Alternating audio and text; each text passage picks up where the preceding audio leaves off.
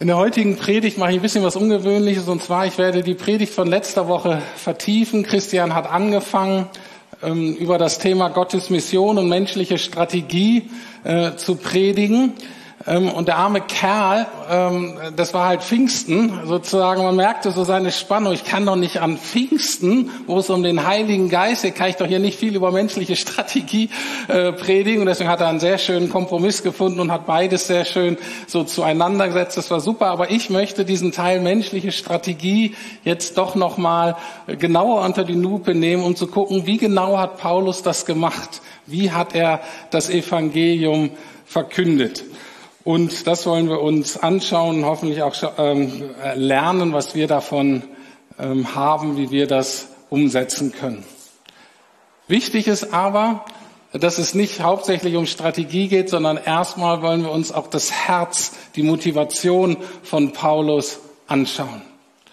Ähm, weil wenn wir nur Strategie haben, dann bringt uns das gar nichts. Sondern es geht wirklich darum, dieses Herz dieses Mannes erstmal zu entdecken und dann gucken wir uns auch die Frucht oder das Ergebnis an. Also ich habe diese drei Punkte, das Herz, die Strategie und dann die Frucht oder das Ergebnis.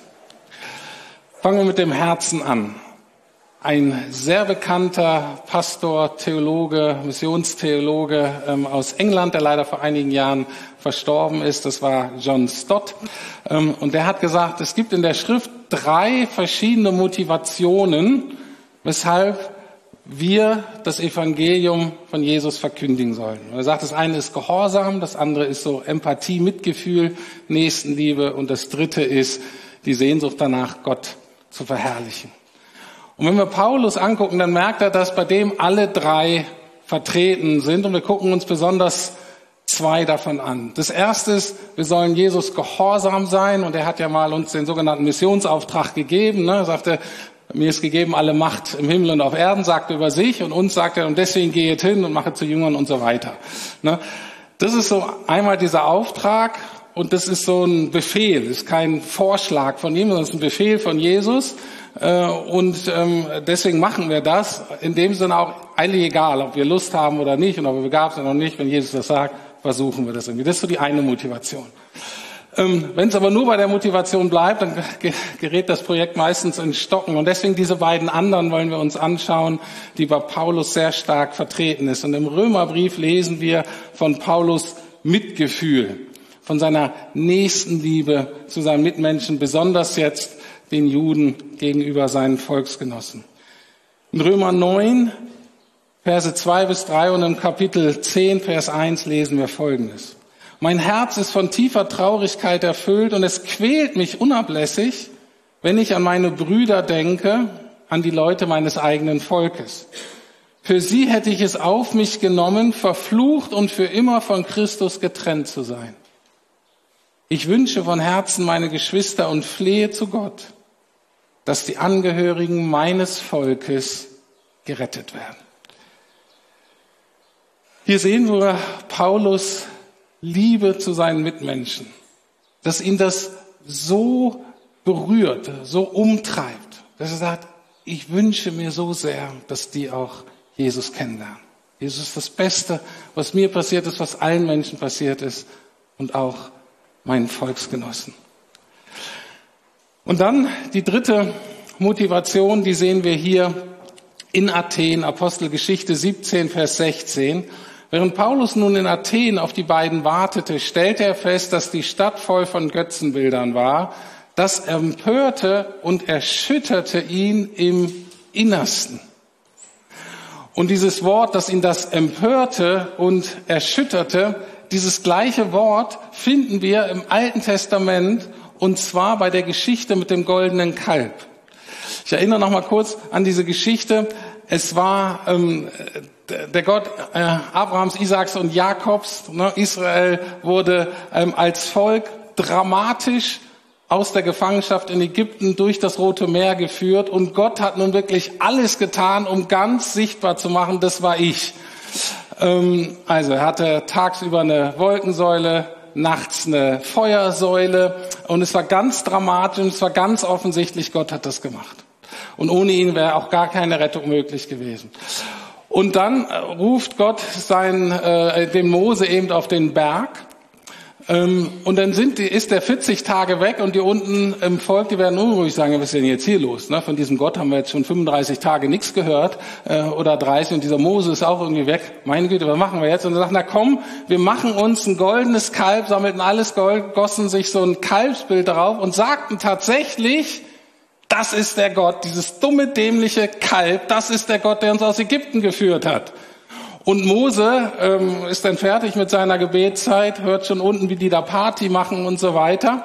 Ähm, und er sieht das, und da ist dieser gleiche Ausdruck wie bei Paulus. Der war empört, der war erschüttert in seinem Innersten und sagt, das kann doch nicht angehen, dass meine Leute, die Gott erlebt haben, dass die jetzt wirklich denken, dieses dumme Kalb hätte sie errettet. Und er war absolut empört. Und genauso geht es Paulus, wenn er diese Götzen sieht. Warum? Weil er sagt, also man merkt, Paulus zerreißt es schier, dass die Anbetung, die Jesus gehört, kriegen so dumme Götzen. Er sagt, das kann doch nicht sein, dass hier eine ganze Stadt voll ist, die alle irgendwie religiös sind, die alle irgendwie hingegeben sind. Und anstatt dem wahren Schöpfer Jesus die Ehre zu geben, die ihm gebührt, machen die das tausend anderen Götzen. Und das zerreißt ihn fast und er sagt, das kann nicht sein. Ich setze mein Leben dafür ein, dass diese Menschen ihr Leben nicht damit verschwenden, ihr Leben auf die falsche Karte zu setzen. Und ich möchte, dass sie den einzig wahren Gott anbeten. Und das ist seine Motivation. Und die Frage für uns, habt ihr jetzt äh, vielleicht 20 Minuten Zeit, darüber nachzudenken, wenn ihr noch ein bisschen zuhört, ist, okay, was ist meine Motivation? Wie sieht es bei mir aus? Mit der Motivation. Ähm, ich komme zu diesem Thema am Ende nochmal zurück. Möchte aber vorher noch etwas ähm, Persönliches ähm, sagen. Und zwar, die Gemeinde hat ja dankenswerterweise entschieden, dass ich eine dreimonatige Auszeit haben darf, ein Sabbatical. Das heißt, Juli, August und September bin ich, wenn es gut geht, wirklich nicht hier. Also es hat einen guten Grund, weshalb ich nicht hier bin. Aber Ziel dieser Zeit ist nicht hauptsächlich, dass ich zu Kräften komme. Ich habe das Gefühl, dass ähm, mein Energielevel eigentlich wieder bei 100 Prozent ist. Also ich habe genug Kraft, ich bin fit, aber ich merke, ich möchte nicht zu Kräften kommen in der Zeit, aber ich muss wieder zu Herzen kommen. Ich habe gemerkt, dass ich die letzten Jahre sehr viel funktioniert habe, die Dinge getan habe, die getan werden mussten in meiner Position, dass ich sehr von außen quasi funktioniert habe, die Dinge getan habe, die ich tun musste, aber nicht so sehr von innen heraus, das was meiner Berufung, was meiner Leidenschaft, was meinem Herzen eigentlich entspricht. Und ich nun hoffentlich eine Zeit habe, wo Gott sozusagen da am Inneren arbeiten kann, um mich wieder neu auszurichten. Natürlich denken viele, oh, ist schön, dass du diese Auszeit hast. Und einerseits freue ich mich auch darauf, aber ich muss euch auch sagen, ich habe auch echt Schiss davor. Weil ich ähm, einerseits ein ganz typischer deutscher Mann meiner Generation bin. Und ich mag nicht zu viel Emotion. Ich mag nicht, dass mein Herz gebrochen wird. Ich mag es nicht, wenn ich zu viel Mitgefühl für Menschen habe. Das macht mich fertig. Das sprengt mein System eigentlich. Und ich weiß aber, dass es da Momente geben wird, wo Gott sagt, genau da müssen wir ran. Und da habe ich jetzt schon Angst vor. Und deswegen, wenn ihr an mich denkt in der Zeit, könnt ihr gerne dafür beten, dass Gott an meinem Herzen, an meinem Inneren, an meiner Motivation, an meiner Einstellung, an meinen Denkmustern so arbeitet, dass ich für das, was danach kommt, wieder auch von innen her richtig aufgestellt bin. Soweit zum Herzen, soweit zu dieser Grundlage für alles, was wir tun oder lassen. Kommen wir jetzt zur Strategie.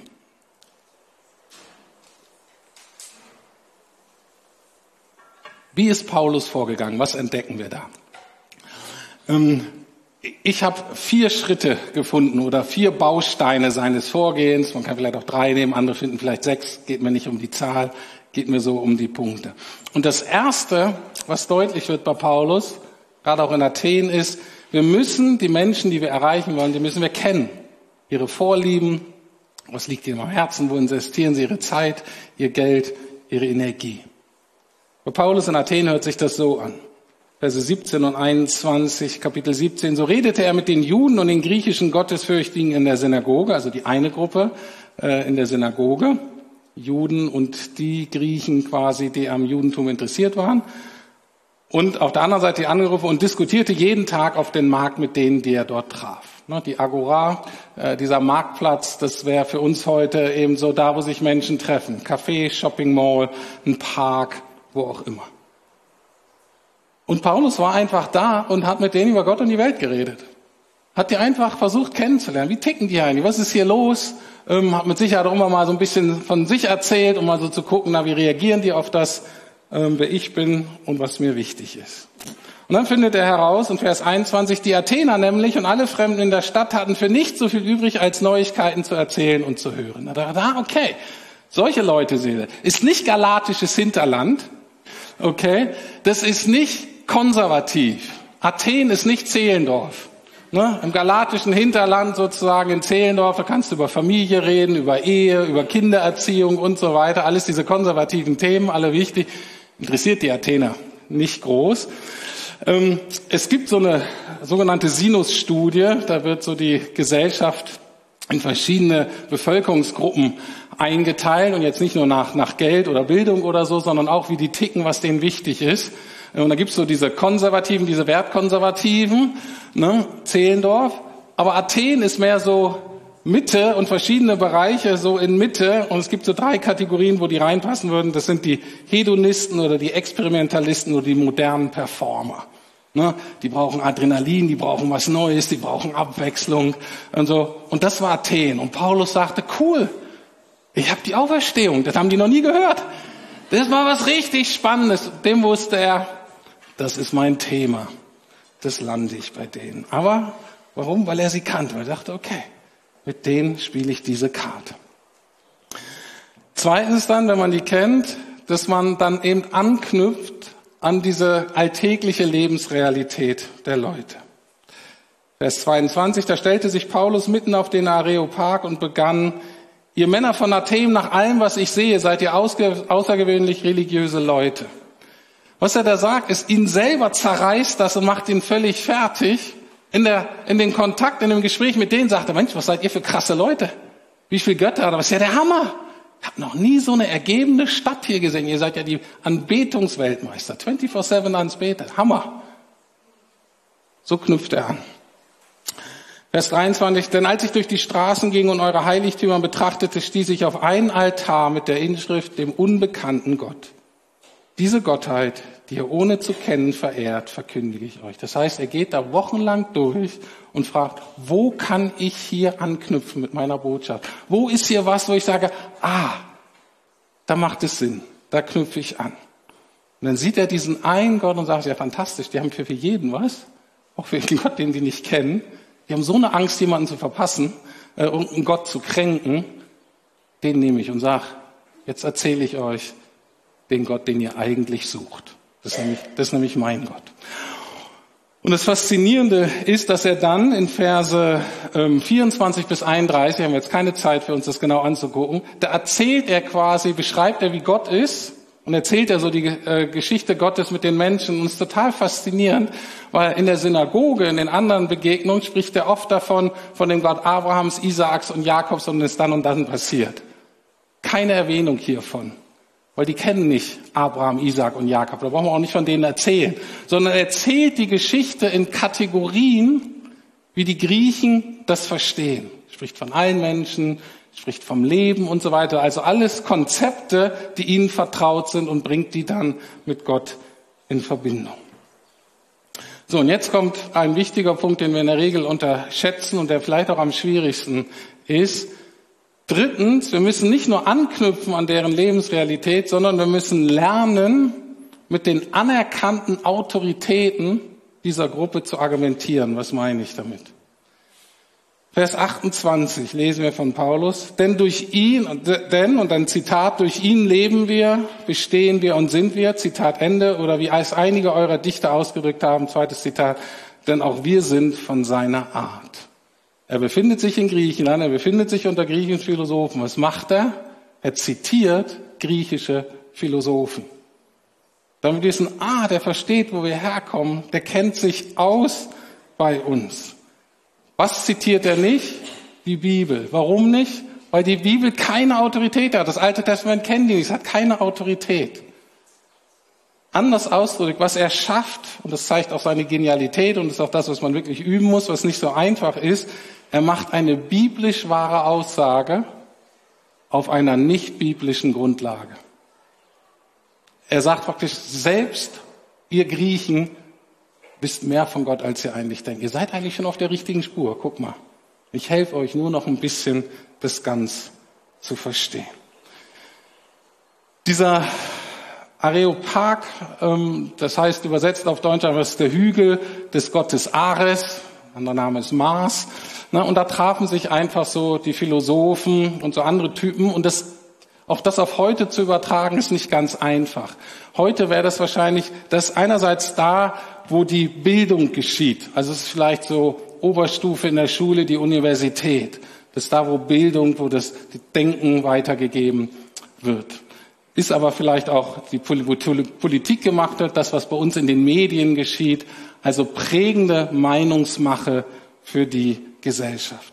Und die haben eben alle eigene Autoritäten, und Referenzen äh, und Diskussionsgrundlagen und Entscheidungsgrundlagen, die man kennen muss, um in diesem jeweiligen Kontext argumentieren zu können. Das heißt, deine Clique, dein Freundeskreis hat vielleicht eine gewisse Grundlage, dein Arbeitsumfeld, zum Beispiel wenn du in der, ne, im ärztlichen Umfeld unterwegs bist, eine ganz andere Grundlagen, Entscheidungsgrundlagen als vielleicht bei Gesellschaftswissenschaften. Ne, wenn du in der FDP bist, ist das anders als bei den Grünen und so weiter. Und deswegen ist es wichtig, sagt jetzt nicht, oh, ich mache das wie Paulus und ich muss jetzt die griechischen Philosophen zitieren. Wenn in deinem Umpex kein Mensch griechische Philosophen zitiert und die keinen interessiert, dann bitte keine griechischen Philosophen zitieren. Weil das verstehen die nicht, dann denken die nur, was willst du denn, du Angeber? Du musst das zitieren, was da zählt. Das heißt nicht einfach Paulus kopieren, ich will ja biblisch sein, dann mache ich das gleiche wie Paulus. Nein, sondern das Inhalt. Ich will die Menschen von Jesus, von Gott erzählen, den Grundlagen, die ihnen vertraut sind. Und dann kommt jetzt der vierte Schritt. Natürlich, wenn man so will, das ist vielleicht der eigentliche Schritt, ist das eben dann auch das Evangelium zu verkünden, auch diese Konfrontation mit Gott oder das, was ich so diesen Jesus-Moment nenne, vor dem wir uns versuchen, so lange wie möglich zu drücken. Bei Paulus hört sich das so an, Vers 31. Also er sagt diesen Leuten da, er hat nämlich einen Tag festgesetzt, an dem er über die ganze Menschheit Gericht halten und ein gerechtes Urteil sprechen wird. Und zum Richter hat er einen Mann bestimmt, den er für alle dadurch beglaubigte, dass er ihn von den Toten auferweckt hat.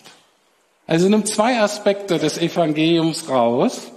Das eine ist, dass er sagt, hör mal zu, Gott ist euer Richter, für den ihr euch verantworten müsst. Ich fragt, warum nimmt er gerade diesen Aspekt? Ich weiß es nicht genau, aber meine Vermutung ist es, dass er auch da anknüpft an eine ganz wichtige Frage in der griechischen Philosophie ist, was ist eigentlich das gute Leben?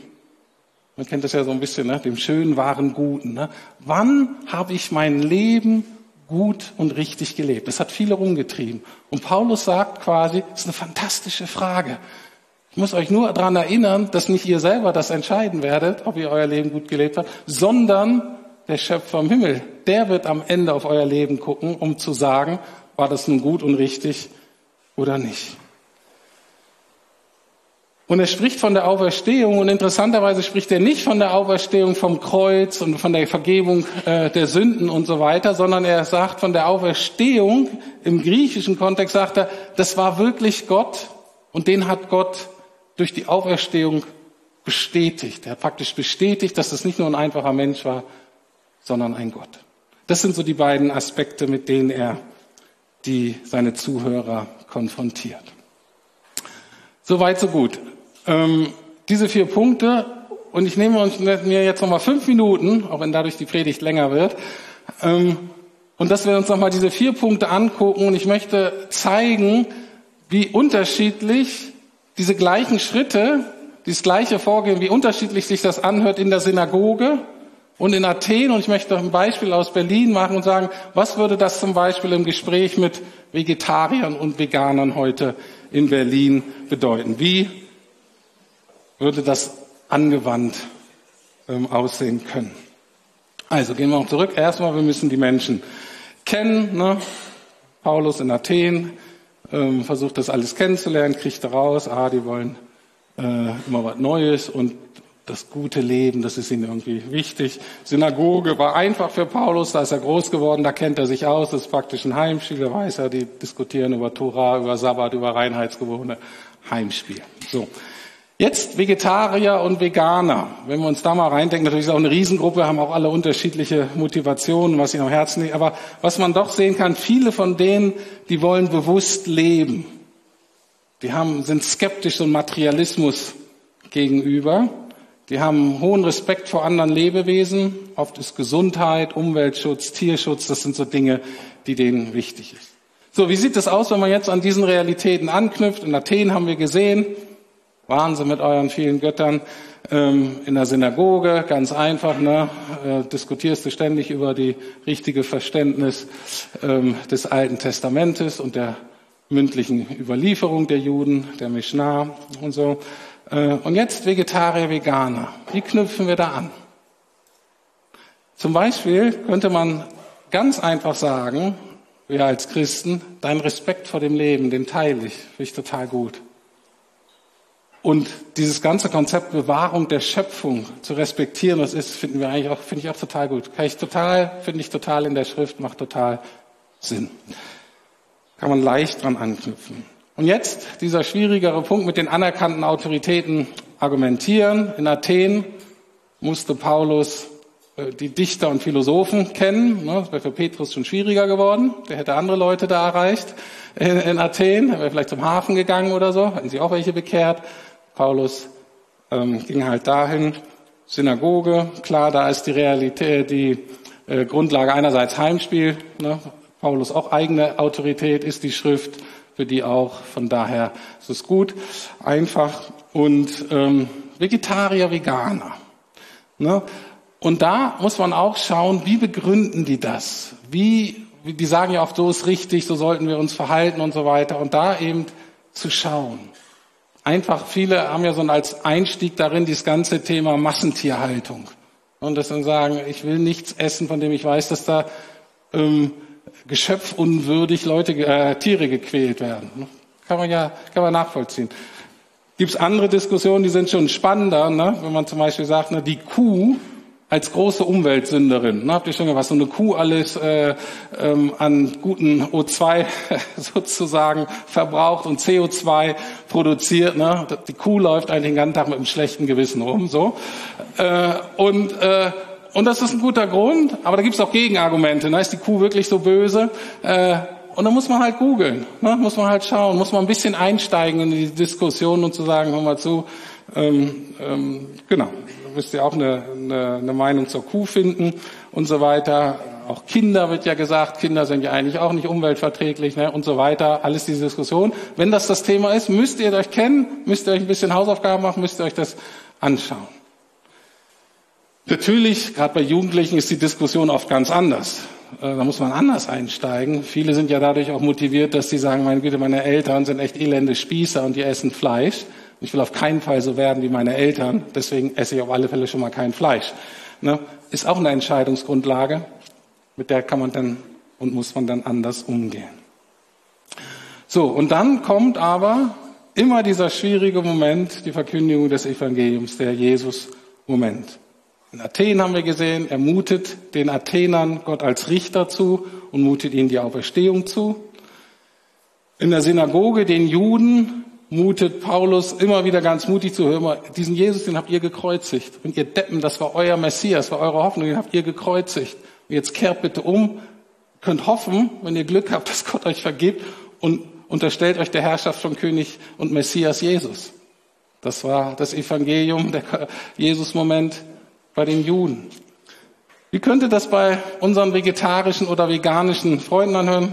Ich weiß, manche von euch sind auch hier bei uns, finde ich auch super, dass wir äh, Vegetarier und vegane äh, Leute haben. Was ist da aber so die Botschaft? Die Botschaft ist wieder, einerseits, ich finde das super, diese bewusste Lebensweise, Respekt vorm Leben. Aber ich muss dir leider sagen, auch du wirst schuldig. Auch du bist nicht perfekt. Du bist vielleicht besser als deine Eltern. Aber du musst leider auch anerkennen, dass du nicht nur Teil der Lösung bist, du bist auch Teil des Problems. Du denkst, du wärst die Rettung der Welt. Ich muss dir leider sagen, du brauchst den Retter der Welt. Auch du musst gerettet werden. Auch du brauchst Jesus. Wie man das denn sagt, ne? Muss natürlich gucken, in, in, muss in die Beziehung eingebettet sein. Äh, und das andere ist, ich finde es total gut, wie bewusst du lebst und das versuchst, die Schöpfung zu bewahren. Ich muss dir aber sagen, dass wir Menschen das nicht hinkriegen. Wir werden diese Welt nicht retten. Diese Welt wird untergehen. Das wissen wir, weil Jesus wiederkommt und die Schrift das sagt, dass diese Welt untergehen wird. Wo wir die Leute zu einladen, ist, dieser Jesus ist derjenige, der deine ganze Hoffnung erfüllt. Nämlich der wird derjenige sein. Da wird es keinen Umweltschmutz mehr geben, wird es keine Ungerechtigkeit mehr geben, da wird es Friede geben. Darauf vertrauen wir.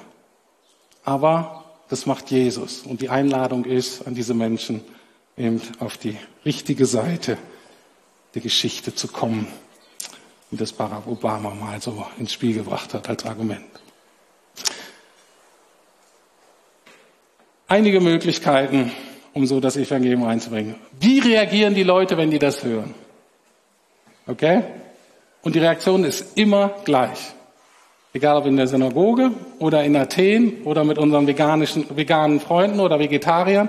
Egal ob in Berlin im 21. Jahrhundert oder in Kalkutta ne, oder im Rom im 18. Jahrhundert, egal wo, die Reaktion ist immer gleich. Und zwar folgendermaßen.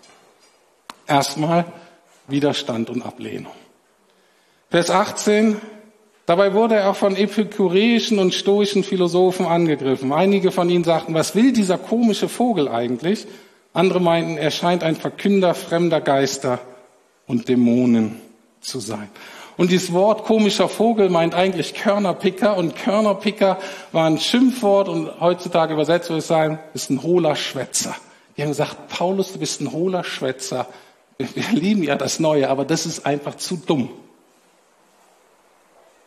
Und Vers 32 lesen wir, und als sie von der Auferstehung der Toten hörten, lachten ihn einige der Zuhörer aus. Und es war schon immer die Reaktion durch die Menschheitsgeschichte durch, durch die Kulturen hindurch. Die Reaktion ist, dass wir ausgelacht werden, dass wir verspottet werden, dass wir nicht ernst genommen werden. Anderer Ausdruck, wir werden beschämt. Und wenn man versteht, dass Beschämung mit die schlimmste Emotion, die schlimmste Erfahrung ist, die wir als Menschen machen können, verstehen wir, dass wir uns alle oder fast alle um diesen Moment drücken. Wir wollen nicht beschämt werden. Wir wollen nicht als hohle Schwätzer dastehen. Aber das ist Teil des Deals. Alle, die das jemals gemacht haben, haben das immer und immer wieder erfahren. Das heißt, Paulus in jedem Ort, in jede Stadt, in der er gegangen ist, er wusste, was mich auf alle Fälle erwartet. Auf alle Fälle ist, dass ich wieder beschämt werde. Aber das ist nur die Hälfte der Wahrheit. Die andere Hälfte lesen wir in Vers 32. Ja, als sie von der Auferstehung der Toten hörten, lachten einige der Zuhörer aus, andere aber sagten, darüber wollen wir später noch mehr von dir hören. Und genau um diese anderen geht es. Dass da dennoch ein paar sind, die sagen, ah, okay, das mit dem Jesus. Komisch, aber irgendwie merke ich, es könnte doch was für mich sein. Und so endet dieser Abschnitt, Verse 33 bis 34. Als Paulus dann die Versammlung verließ, schlossen sich ihm einige Leute an und kamen zum Glauben.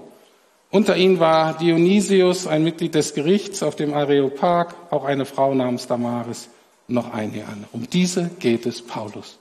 Und das ist die ganze Perspektive der Apostelgeschichte. Da geht es ja darum, wie ist eigentlich die Gemeinde Jesu? Wie ist die Kirche? Wie ist das Christentum eigentlich entstanden?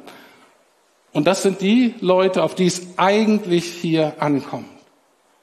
Und die Grundaussage von Paulus, von den anderen Aposteln, von Lukas, der es geschrieben hat, wegen dieser paar Leute sind alle Entbehrungen, alle Beschämungen, die sind es wert.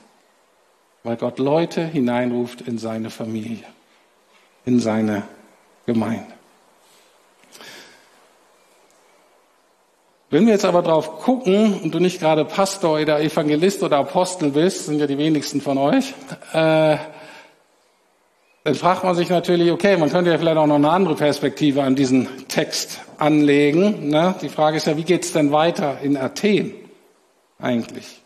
Ne, dieser äh, bekannte Dionysius zum Beispiel, da wissen wir, ne, der war am Gerichtshof über Religion und Erziehung, also der war Teil vom Stadtrat. Und es wäre doch total interessant gewesen, wenn der uns jetzt mal berichtet hätte, oh, wie war das denn in meinem Job? Bin jetzt Christ geworden und so weiter. Wir lesen, der wird auch Ältester in der Gemeinde, haben ungefähr eine Vorstellung, was der macht. Aber wie war der jetzt im Stadtrat? Ne? Paulus zog ja einfach weiter. Was ist mit den Leuten, die in Athen wohnen, ihr Leben lang? Wie verhalten die sich auf dem Marktplatz? Wie verhalten die sich jetzt? Wie knüpfen die denn weiter an? Und darüber sagt uns die Apostelgeschichte nichts. Darüber lesen wir natürlich vielleicht sonst ein bisschen im Neuen Testament. Dazu ist ein bisschen Kirchengeschichte interessant, mal zu lesen, aber was haben die denn sonst so gemacht? Die waren ja auch nicht 24-7 in der Gemeinde. Ähm, das ist eine total wichtige Frage, natürlich für uns auch heute, für all von euch, die nicht wie ich Pastoren sind. Ähm, aber die Apostelgeschichte sagt leider nicht so viel darüber. Was wir aber lernen und auf alle Fälle mitnehmen können, ist zweierlei. So wie Paulus vorgeht, welches Herz er hat und wie er vorgeht. Ich denke, das können wir auf alle Fälle nachahmen. Da können wir reinwachsen. Das Problem ist nur, oder der große Unterschied ist, Paulus, der hatte keine lange Zeit. Er war ein paar Wochen, ein paar Monate da und dann war der auch wieder weg. Und die anderen mussten sozusagen all das, was der angerichtet hat, äh, mussten die so ein bisschen auffangen. Bei uns ist so, wenn wir länger in Berlin äh, bleiben, wir sind ja oft nicht nur äh, ein paar Wochen oder ein paar Monate an unserem Arbeitsplatz oder da, wo wir wohnen ähm, oder so. Und deswegen haben wir in der Regel etwas mehr Zeit und müssen nicht, wie Paulus, alles in so einen kleinen, engen Zeitfenster reinquetschen, sondern können diese Schritte auch vielleicht über Jahre verteilen. Und nicht wir alle sind so genial wie Paulus oder wie Jesus, der mal einfach in so der schwierigsten Diskussion überhaupt schlafwanderisch einfach weiß, da heilt er, da sagt er, da sagt er nichts. Können wir alle nicht, ne? Aber müssen wir auch nicht. Wir haben ein bisschen mehr Zeit, haben aber den Heil, gleichen Heiligen Geist in uns. Gut, ich komme zurück. Es waren so die Strategiebausteine, aber ich hatte ja versprochen, ich komme zurück zu unserem Herzen. Ich komme zurück zu unserer Motivation, weil ich jetzt nicht äh, euch damit äh, entlassen möchte, ah, wie waren jetzt diese Punkte noch und die Strategien und diese vier Schritte und so weiter. Das könnt ihr alles nachlesen, könnt ihr vielleicht auch in euren Kleingruppen oder mit Freunden oder so äh, mal besprechen, wie könnte das äh, konkret aussehen. Ähm, aber ich möchte nochmal auf unser Herz, ich möchte nochmal auf unsere Motivation gucken.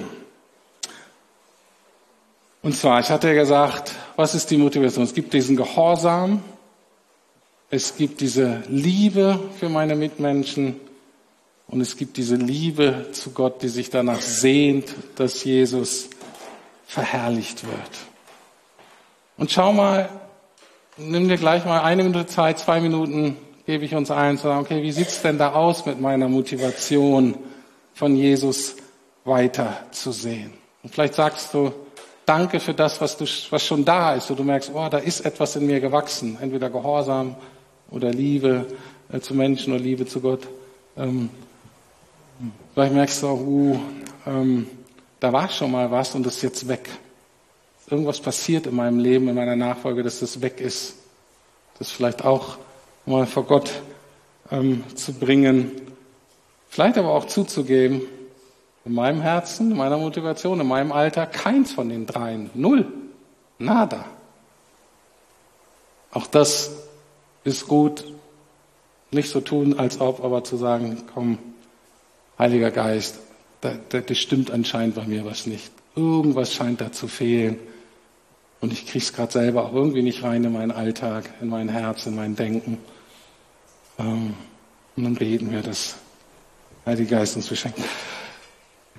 Zwei Minuten Zeit der Stille und dann bete ich zum Abschluss und dann singen wir noch gemeinsam ein Lied.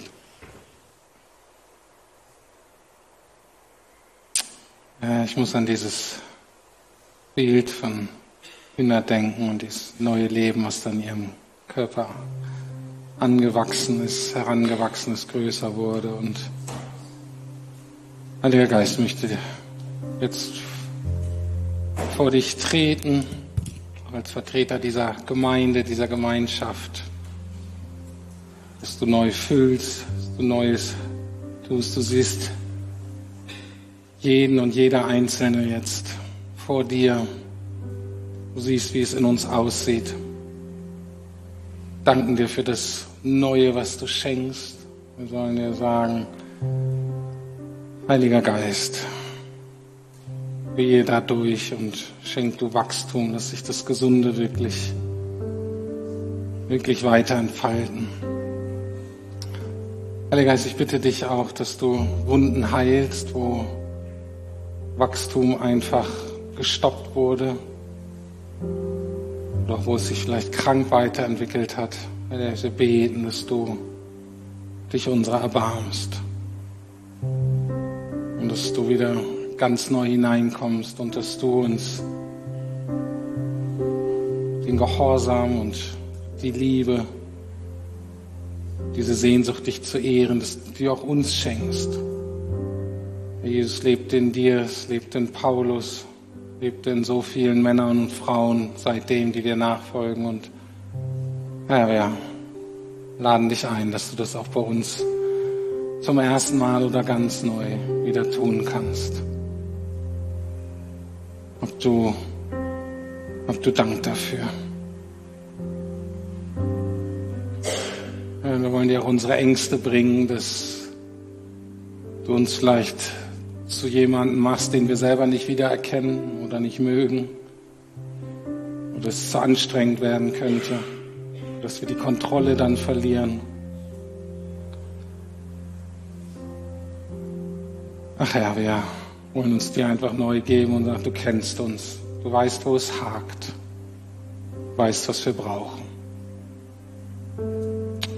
Herr, erbarme du dich und Heiliger Geist, fülle du uns neu.